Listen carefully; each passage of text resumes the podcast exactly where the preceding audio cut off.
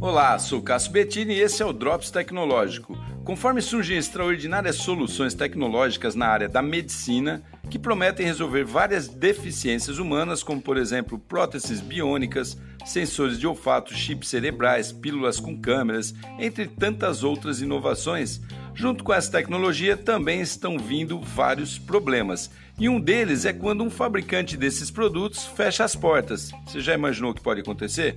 Pois é, aconteceu com a Second Sight, uma fabricante de óleos biônicos que vendeu centenas de produtos e recentemente fechou as portas, deixando na mão mais de 350 pessoas sem suporte. Como se sabe, a maioria dos produtos tecnológicos podem dar defeitos e por isso a importância de oferecerem suporte técnico e manutenção contínuos.